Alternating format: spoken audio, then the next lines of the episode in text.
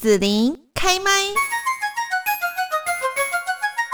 那么我们今天呢，在幸福家庭秘籍要来聊的节目主题是关于初恋。初恋是什么滋味呢？有人说酸甜，有人说苦涩，是它建立起了你爱情的历史，是它一点一滴带领你体验。爱的围观还有细致，那不知道讲到初恋，收音机前的你会想起谁？还记得当时初恋的心情是什么吗？是否记忆起最初的自己？无时无刻眼里都是你，每分每秒心里都想着你，心动的感觉就像是心里有只小鹿到处乱撞，初尝恋爱的滋味。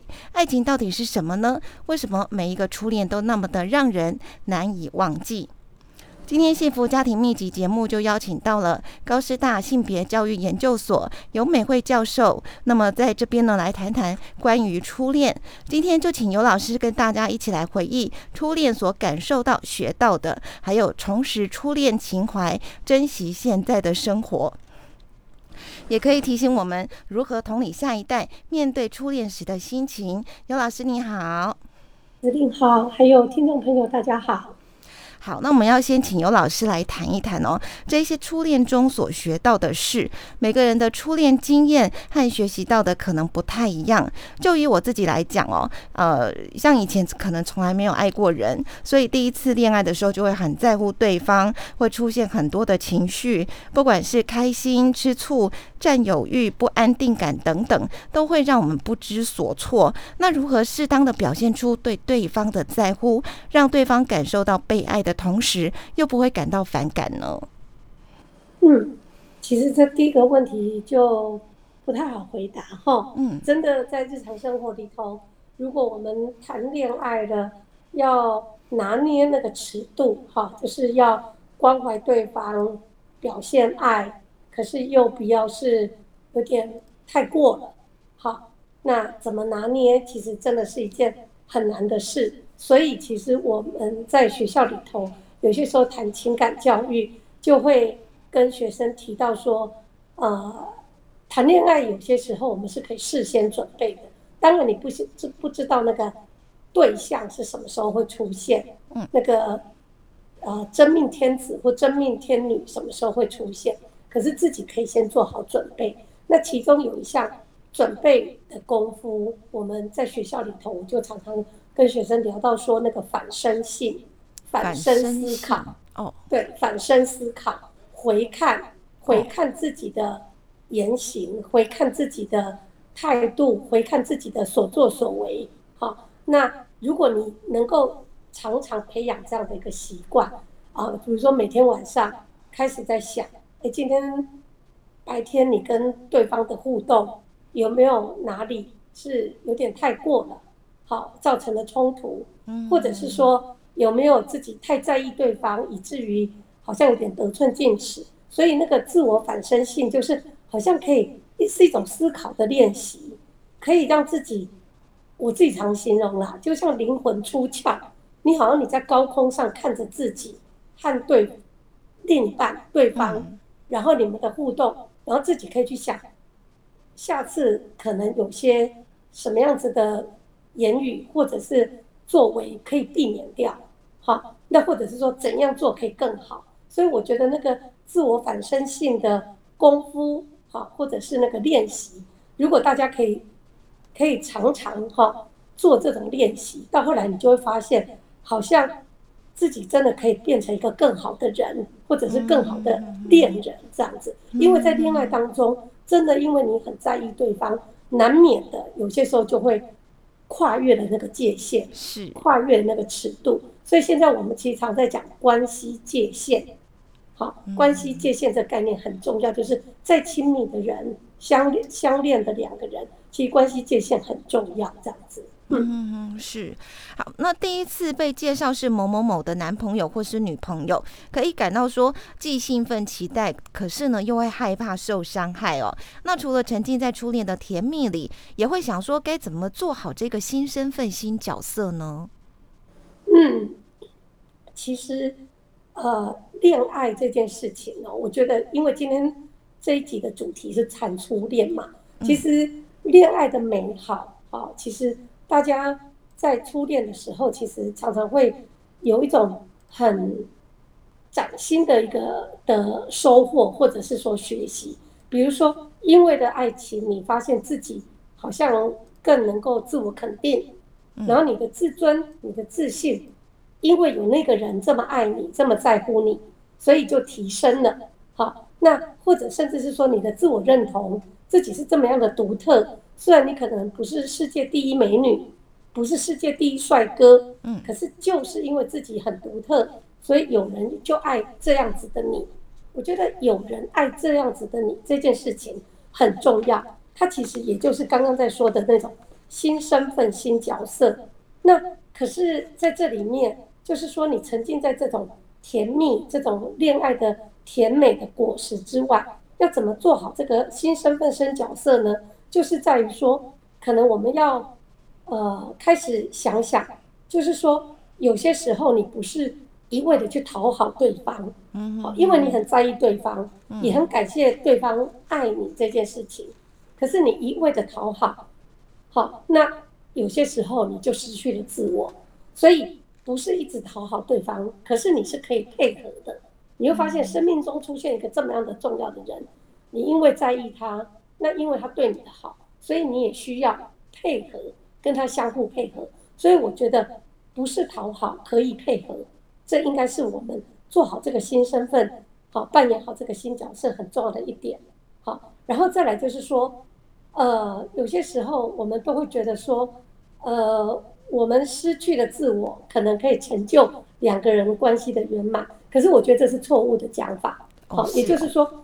恋爱再怎么美好，对方再怎么样让你晕船，好坠入爱河，但是自我都不能失去。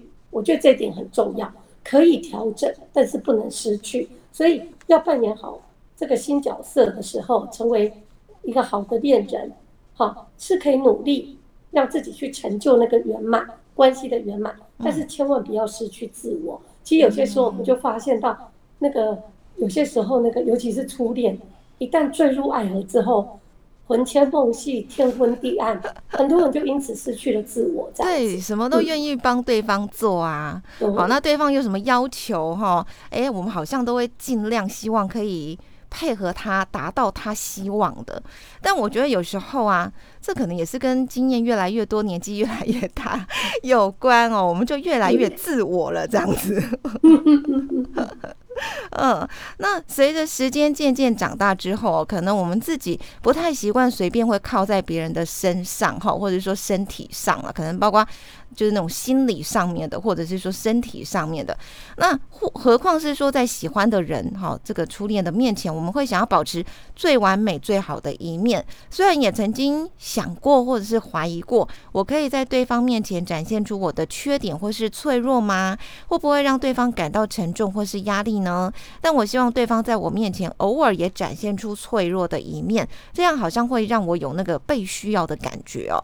但是如果对方常常展现出脆弱的一面，我就会开始评估，那这个人他是不是适合自己呢？哦，我觉得这好像就是在感情中，我们不断的在那边呃找定位，然后摇摆摇摆，这样有没有？嗯，这个问题很好哎。嗯，其实我非常喜欢这个提问。嗯，也就是说，其实从性别的角度来看的话，我们这个问题里面的那个我，好像预设是女生，对不对？嗯，就说。可能呐，但是我觉得男生也成立哦，男生也成立。你看，有时候他可能喜欢呃很温柔、小鸟依人的小女生，可是有时候太过于依赖了，然后你又开始嫌弃他，你可不可以独立一点呐？嗯，就是说像这里面说的，我希望对方在我面前偶尔展现出脆弱的一面。嗯那其实，在异性恋关系里头，女孩子对于男朋友。好，异性恋关系里，女孩子对于男朋友其实常常是会展现出那一面的，因为既有的性别文化这个角色的期待。对，那可是男生呢？嗯因为被期待要勇猛刚强，没错，比较阳刚，嗯，所以很多的男生其实不太习惯表露自己的脆弱，对，甚至是无助。好，那所以在这里面，我其实也会觉得说，现在我们在谈性别的议题，男生要松绑。也就是说，男生的那种阳刚气概，或者是那个戴着一个面具，好武装自己的那种样态。其实，如果在亲密关系里头，你是有机会可以卸下来的。嗯，如果你在职场冲锋锋陷阵，你对于其他的朋友你不方便展露，可是你的亲密伴侣，好，不管是结婚了或没结婚，可是你的亲密伴侣绝对是一个让你可以信赖，好，可以信任的一个好很好的倾诉对象。所以我自己反而常常在谈情感关系的议题的时候，我会鼓励男生，其实，在亲密关系当中。你真的是要练习。如果你从小到大没有这个习惯，练习会揭露自己。那那个揭露自己，除了你自己的想法，侃侃而谈。其实很多男生很会侃侃而谈。好，那可是问题是，自己的脆弱的一面，或者彷徨无助的那一面，好像就不太敢讲出来。所以到后来就会很苦，有话不轻弹，有泪不轻弹。那人生在世，每个人都会有挫折，都会有困顿的时候。如果亲密关系的伴侣还没有办法是一个你可以倾诉的对象，那你自己太僵了，僵那么久，其实到后来会内伤。所以我自己常常会鼓励我们这个社会异性恋的男性，尤其是常常从小到大的那个性别养成过程，会让异性恋的男生在这个揭露自我。尤其是揭露自己的脆弱这个部分，其实是需要练习的，不太在行的。那我们现在在谈性别的议题的时候，有一部分的努力，其实就是在阳刚气概的解构。那我觉得这个部分其实对男生其实是好的，啊是好的。那对女生来说的话，女生也有功课要学习，也就是说，女生自己不能够抱着那种男强女弱的那种性别框架。一再的是觉得你的男朋友或者你的伴侣一定是要对 钢铁人，是钢铁人不是啊，不能倒下。对，其实不能够有这种不切实际的期待，那这样的话亲密关系才会比较优质。嗯，那现在当然就是教育的关系、环境的关系，也有很多女生哦，她可能就比较独立。我在想，我可能是其中一个，就是对我在想，哎，会不会旁边的男生其实我可以追啊？怎么好像大家都嗯，好像我后来发现，可能他们会觉得你这个女生太难搞了，你太有意见了，太有想法了。对，那像我我们就是说，我们想要去找到亲密的这个伴侣或者是对象啊，有一个亲密关系的时候，那我们怎么样去调和所谓的？呃，该独立的时候独立，然后该脆弱的时候展现脆弱，去去去建立我们的亲密关系呢？嗯，其实我觉得一个完整的人，嗯，啊，我们前不管关系，作为一个个体来说的话，我们不会是永远坚强，对，但是我们也不是永远脆弱，所以人本来就是可以调整的。嗯，所以为什么我们常常在讲说，其实你要了解自己，探索自我，然后你之后再来建立关系。嗯，所以也就是说。如果你自己本来就是有时脆弱，有时刚强，对，有时温柔，有时有时是凶悍的人，本来就是多面相。那在关系当中，当然也是。所以，我们如果进到亲密关系当中的时候，其实就要做一点调整。其实有些时候放下那个武装，我想不分男女，放下那个武装，如果有人可以依靠，有人可以依赖，它是一件美好的事情。好，那如果一再的要去武装自己，展现自己的强。然后我谁都不需要，那这样我觉得也活得太辛苦。可是习惯啦，对。可是这种就是说，有些时候就要打破习惯。其实恋爱或者是亲密关系，有些时候可以帮助我们打破那个习惯。哦，就是像刚老师说反身，对对对对，反回来想自己是什么状况这样。没错，其实有些时候即使结婚很久的伴侣也是一样，就说就习惯这样了。可是有些时候伴侣他也会。发现到说你这个习惯其实是真的要改，那真的不能改吗？其实比较困难，也不见得是不行。啊。所以我觉得有一个诚实的伙伴在你的身旁，他可以提醒你，这是外人不会跟你讲的，嗯，好，你的伴侣才会跟你讲的，是，他不怕得罪你，那是彼此要怎样的信赖关系才能够。就像我们在说的，有质有量有多稳。其实伴侣如果是最好的朋友，他应该是可以发挥这样的功能的。是。我觉得老师这一点讲的很好，就是伴侣他是可以很真诚的陪伴你，而且也告诉你一些哈应该要说的事情哦。好，那呃那时候的我们都以为说这一场初恋是我们生命中的唯一，我们会在众人的祝福下走上红毯的另一端，就像这个童话故事的剧情发展一样，王子公主从此过着幸福美满的生活。但是现实中还是可能会面临到分手的局面，面对第一次分手，那真的是很痛，好像世界都要。崩塌掉了，那终究还是得跟这一段感情道别。走出来的过程很痛苦啊，怎么办？哈，这个议题也非常好，嗯，就是分手嘛，嗯，好，我们现在其在校园里面推动情感教育，分手是一个很重要很重要的议题，因为学校的那个性平案件有好多都是分手。是暴力分手惹出来的冲突纠纷，后来就变成性平案件，因为有人受到伤害，要去调查处理。所以其实分手，我自己常常在讲说，他一定要防患未然。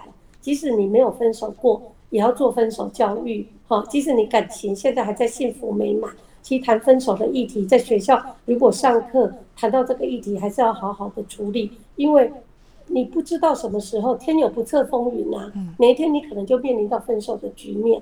那分手其实很痛苦，那怎么样把痛苦化为力量，让自己有韧性？我觉得这个也是一个很大的考验。那我自己在做分手教育的时候，我其实常常是告诉学生有转念，哦，有一种想法就是自己可以努力的，就是说慢慢来比较快，好，而且认识一个。人，然后在一起，然后就天长地久，这一定是最好的吗？其实不尽然，好，所以呢，分手会哭，那那个眼泪，你要把它当做它比珍珠还要珍贵，因为它可以让你长出智慧跟勇气。那你在那个分手，在那个感情里头跌了一跤，你长出来的智慧，以后别人都抢不走，你会在下一段的感情。不然是你人生未来的挫折当中，你就会有那个智慧，甚至你有那个勇气去面对。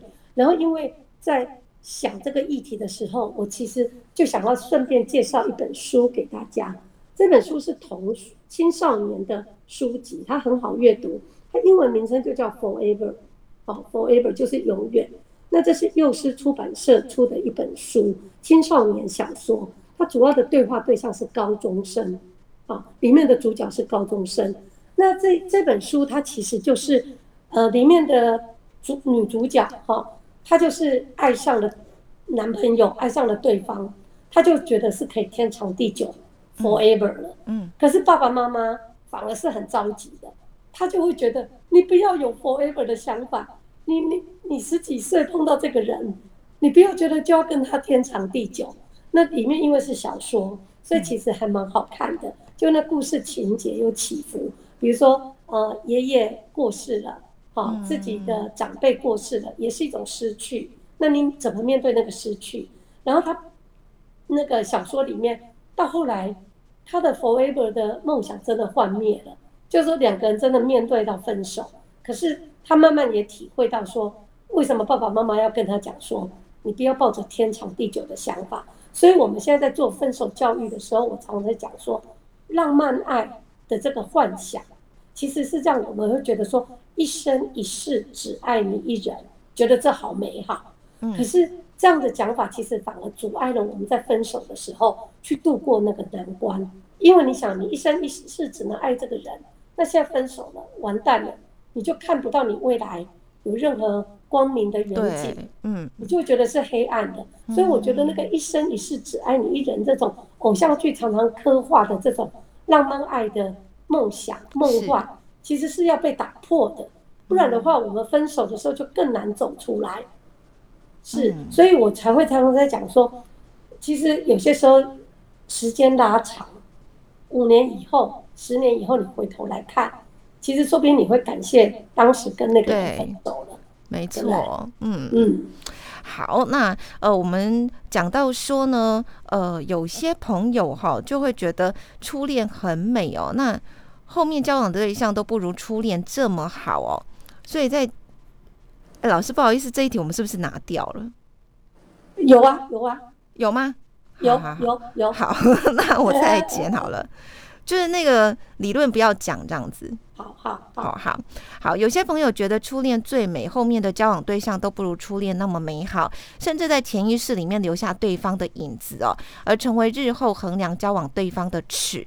那是否会留意到现任与初恋会有一些相似处呢？为什么会这样子呢？是不是因为没有完成的事情就让人家会更印象深刻呢？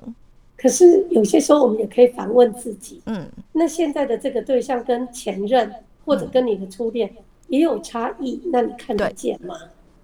嗯，有差异，自己可以问自己比，你知道吗？对对，就是那个变同意，看见相同也要看见差异。对对，我觉得这个是在亲密关系当中，我们自己也要学习的一种能力。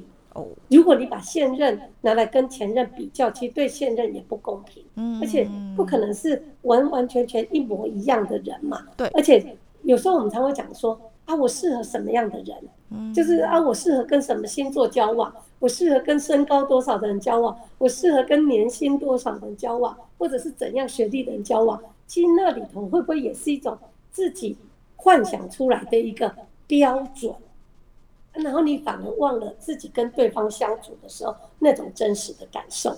他那个标准是哪里来的？就像我们在说偶像剧里面的，呃，高富帅，嗯，对不对？好，那个男性就要高、要富、要帅这样子。那女性呢，要傻白甜，对，傻白甜。所以这里头其实也都是浪漫爱的迷失啊。我们在谈恋爱，其实难免都会受到这种流行文化所。刻画出来的浪漫爱迷思给影响到，可是一定要清楚的告诉自己，韩剧很好看，偶像剧很好看，看归看，它跟现实生活是不一样的，所以不需要去用那种虚幻的那种。框架去框到一个真实人的身上，其实对对方也不公平。嗯嗯嗯嗯，好，那呃，关于初恋这一件事情，是每个人初次体认爱情纯粹的香气，或许哦，甚至还谈不上是恋爱哦，但绝对是心中第一个深深撼动内心情感的人，那个永远不能重来的最美的曾经。我们都明白，初恋无法走到最后，不是所有的爱都会永远持续。在初恋的经验里面，我们可以体认到什么，学习到。什么呢？让我们持续拥有爱人还有被爱的能力呢？好，最后的那句话就很重要。嗯，不管你在你的恋爱有没有成功，可是就算失败了，你还是能够持续拥有爱人跟被爱的能力。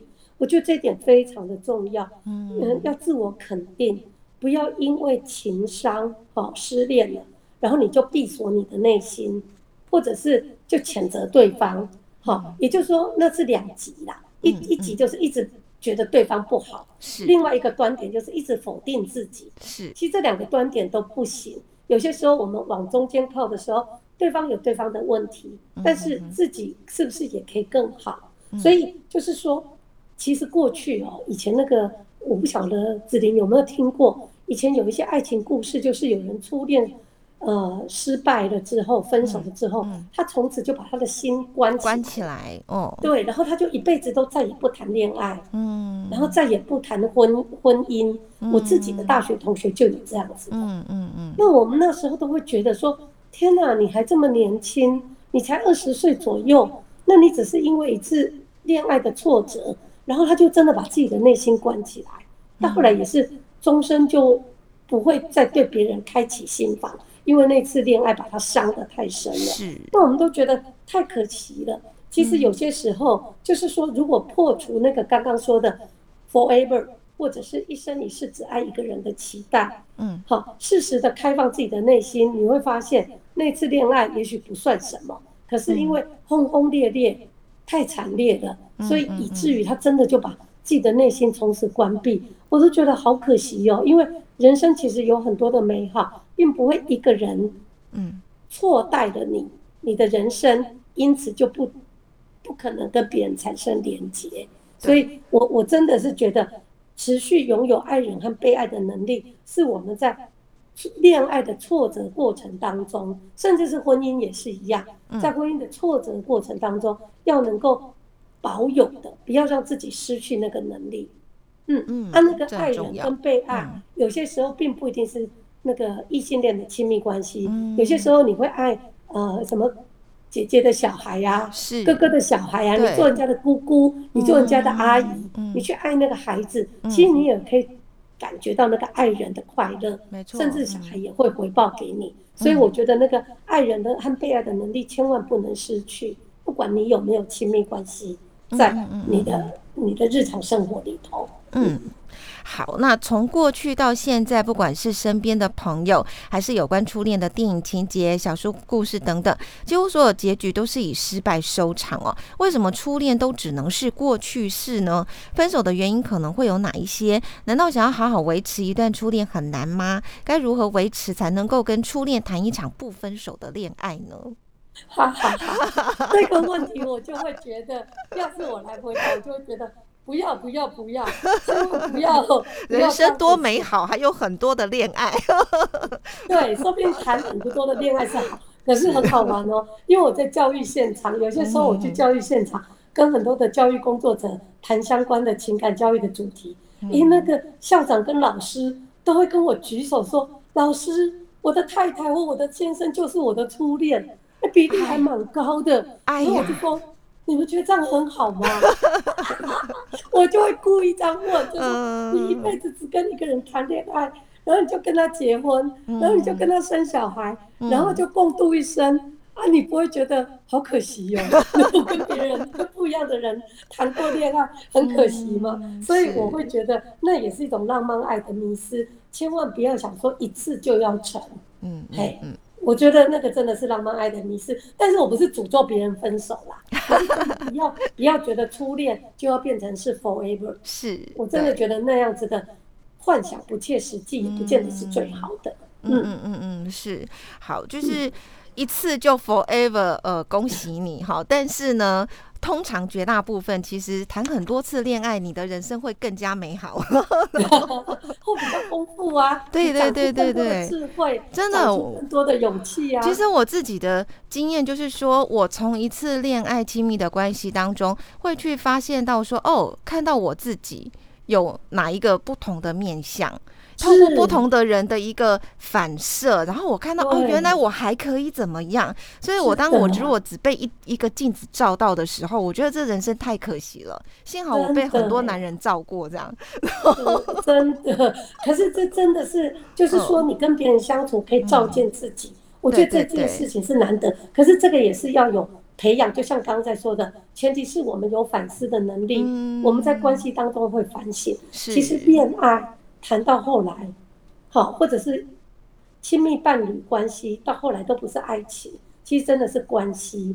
所以英文说 relationship，嗯，他们不会一直讲 love，嗯，那个爱，哈，那个爱其实是短暂的，嗯，天雷勾动地火，晕船了，嗯，可是 relationship 是长久的，是。是互动的，是日常生活的，所以你就知道为什么他们。啊，英文在讲 relationship，那真的就是亲密关系的日常，爱情那个 falling in love，嗯，坠入爱河，那个时间绝对不是很长的时间。嗯，好，那最后呢，要请尤老师也跟大家来呃分享一下，如果说听众朋友有任何情感抉择啦等等的一些疑问，可以寻求哪一些社会资源呢？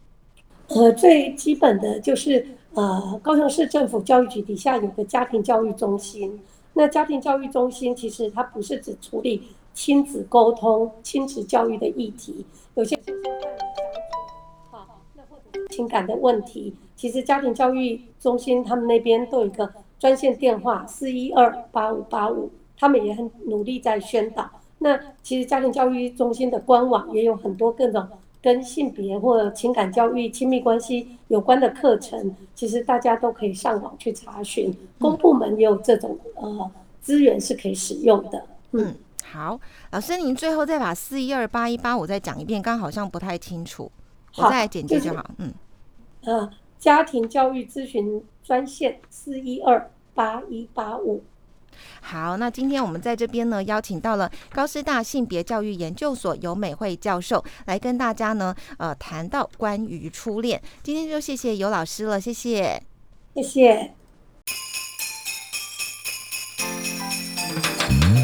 谢谢你让紫琳用节目的方式来陪伴你。欢迎继续关注紫琳开麦。对紫琳的节目有什么想法或回馈，请留言或私讯脸书紫琳开麦，或者加入 LINE 聊天室。Podcast 听起来还会不定期举办活动哦。我们下次见。